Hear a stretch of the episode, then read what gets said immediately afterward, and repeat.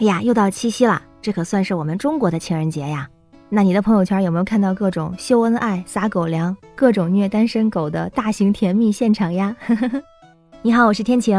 哎呀，我的朋友圈里头就有各种你侬我侬的甜言蜜语啊，晒礼物的，晒情书的，晒过往的，晒这种交往多少天的。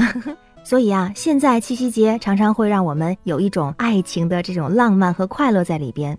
那当然呢，它作为中国古老的一个民俗节日，其实啊，它的风俗文化也特别的浪漫。因为七月初七这个七夕节，它又是乞巧节、女儿节，我们太熟悉不过的那个牛郎织女鹊桥相会，就是发生在这一天。他们在这一天啊，终于可以见面了，他们可以祈福、祝愿、互诉衷肠，所以怪不得我们现在也把它当做情人节来对待呢。其实，在几千年前，人们就已经有了关于牵牛星和织女星的这个记载了。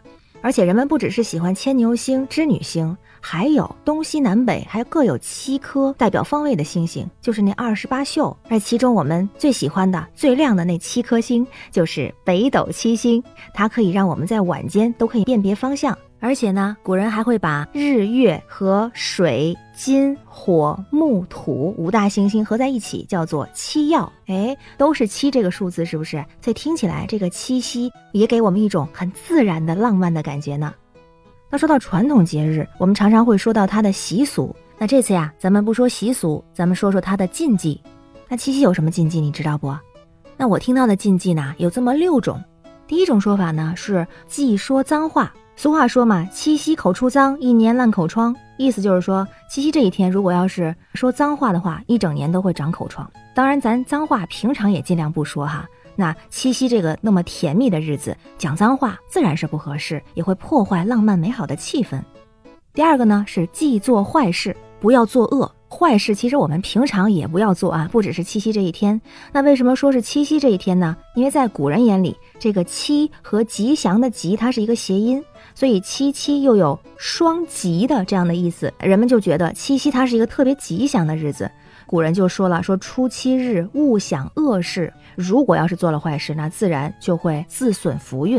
当然，我们平时也是要多做好事，不做坏事。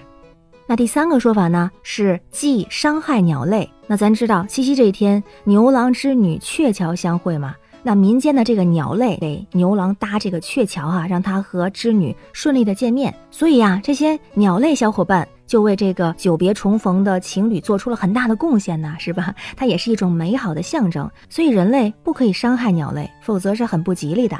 那也有的说呢，这一天不能吃飞禽、飞鸟。不然呢，会破坏自身的姻缘。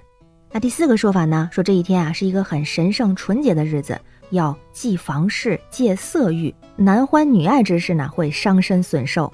那第五个说法呢，是说这一天呀忌婚嫁。哎，为什么这么说呢？一个呢是古人觉得好事成双，所以在我们的很多传统观念里边，就觉得婚姻就是属于男女成双的这么一个喜事。所以如果是在单日子来结婚的话，就意味着没有那么吉利。还有一个呢，虽然七夕它是一个美好的日子，是牛郎和织女相逢的日子，但是他们在这一天短暂的相逢之后，也会很快的分开，而且是长时间的分开。说这种重逢充满了伤感。特别是在农村啊，这个老一辈儿的人认为，七夕与其说是重逢，不如说更像是一种分别。这一天婚嫁会有一点点不太好的寓意，所以啊，在有的地方，七夕这一天民间就会忌婚嫁。还有第六个说法，说七夕不宜去河边。嗯，这是为什么呢？说七夕啊是中国的情人节，很多情侣呢会在这一天选择约会，那有的时候也会去河边溜达溜达。但是啊，尽量不要去河边，特别是没有桥的河边。这是因为牛郎和织女就是被银河所隔开的，所以七夕如果在河边散步，好像也有这种会被分隔的感觉，就觉得不太好。不过呢，这一点也有人说啊，如果去河边也是可以的，但是去河边呀，两个人一定要手拉手一起走，不能分开更长久。如果真的去了河边，我们的小情侣就要手拉手不放开。哎，那你听了这些禁忌之后，你有什么感受吗？我觉得其中有的还是能做到的，而且也比较容易做到的，比如说不说脏话呀，不作恶呀，等等这些。